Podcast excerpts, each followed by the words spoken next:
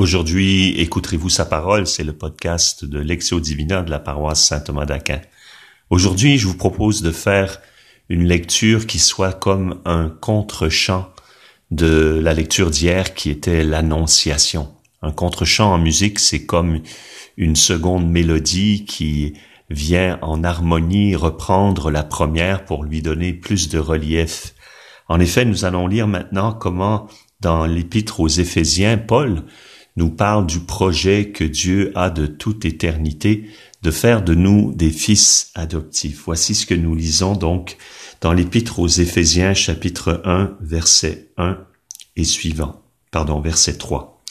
Béni soit le Dieu et Père de notre Seigneur Jésus-Christ, qui nous a bénis par toutes sortes de bénédictions spirituelles aux cieux dans le Christ c'est ainsi qu'il nous a élus en lui dès avant la fondation du monde, pour être saints et immaculés en sa présence dans l'amour, déterminant d'avance que nous serions pour lui des fils adoptifs par Jésus-Christ. Tel fut le bon plaisir de sa volonté, à la louange de gloire de sa grâce, dont il nous a gratifiés dans le bien-aimé. En lui, nous trouvons la rédemption par son sang, la rémission des fautes, selon la richesse de sa grâce qu'il nous a prodiguée en toute sagesse et intelligence, etc. Alors, nous retrouvons les mêmes euh, tons, les mêmes notes dominantes. Le mot grâce revient trois fois. Paul donc redit les mêmes choses que l'ange a dites à Marie, mais d'un point de vue plus théologique. Il se place du point de vue de l'éternité. Luc nous avait décrit un événement historique. Certes, c'est l'éternité qui vient dans le temps quand l'ange visite Marie, mais ici, nous sommes placés de puis l'intelligence divine, son projet sur l'homme, ce qu'il avait dans le cœur. Et ce qu'il veut, c'est à travers son Fils Jésus, nous rendre saints et immaculés en sa présence dans l'amour. Là, on a une petite harmonique mariale avec ce mot immaculé. Donc, en Marie se réalise parfaitement déjà ce projet euh, de faire de nous des fils saints et immaculés dans l'amour. Mais le texte poursuit en disant déterminant d'avance que nous serions pour lui des fils adoptifs par Jésus-Christ. C'est important, fils adoptifs. Si nous sommes adoptés, c'est que nous étions orphelins, orphelins de Dieu.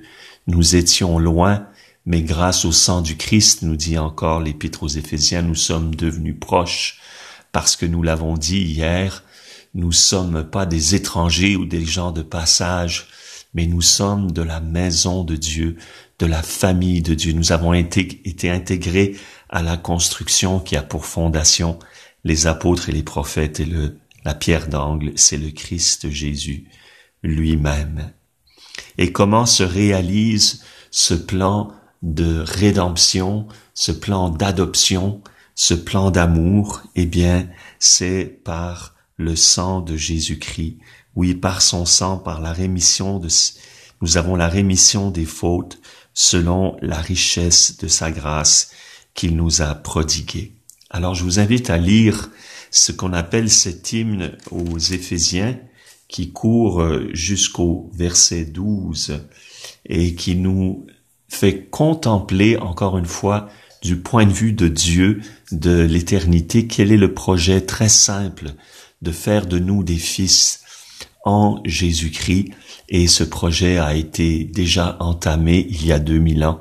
Donc nous avons bonne espérance qu'il sera mené à sa fin. Je vous souhaite une bonne lectio divina, euh, tout en sachant que la lecture euh, de l'écriture, on l'a déjà dit, est une lecture particulière et que elle nous demande du recueillement, du silence. Profitons-en à cette approche de Noël, même si évidemment on est préoccupé par beaucoup de choses matérielles, d'essayer de trouver le refuge dans le silence, dans l'intimité avec Dieu. Voici ce que nous lisons dans Chercher Dieu dans sa parole, la Lectio Divina de Don Guy Marie Houry. L'écriture sainte qui contient la parole de Dieu, mais que la parole de Dieu déborde, l'écriture sainte est la grande source chrétienne, la source par excellence. C'est là que l'on peut le mieux rencontrer Dieu et ce qu'il a dit de lui-même.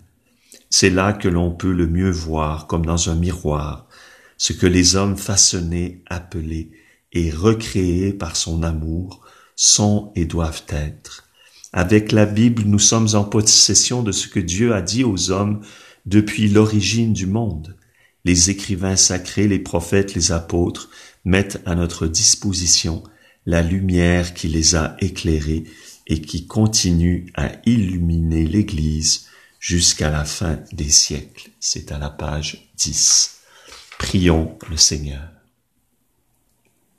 C'est dans le Christ que vous aussi, les païens, après avoir entendu la parole de vérité, l'évangile de votre salut et y avoir cru, vous avez été marqués d'un sceau par l'esprit de la promesse, cet Esprit Saint qui constitue les arts de notre héritage et prépare la rédemption du peuple que Dieu s'est acquis pour la louange de sa gloire. Oui, merci Seigneur pour cet évangile qui est une force de Dieu pour le salut de tout croyant. Merci de nous avoir scellés dans l'esprit et de nous donner un avant-goût de la vie future dans ton Église à mesure que nous nous préparons à fêter l'admirable naissance de ton Fils bien-aimé dans notre chair. Amen.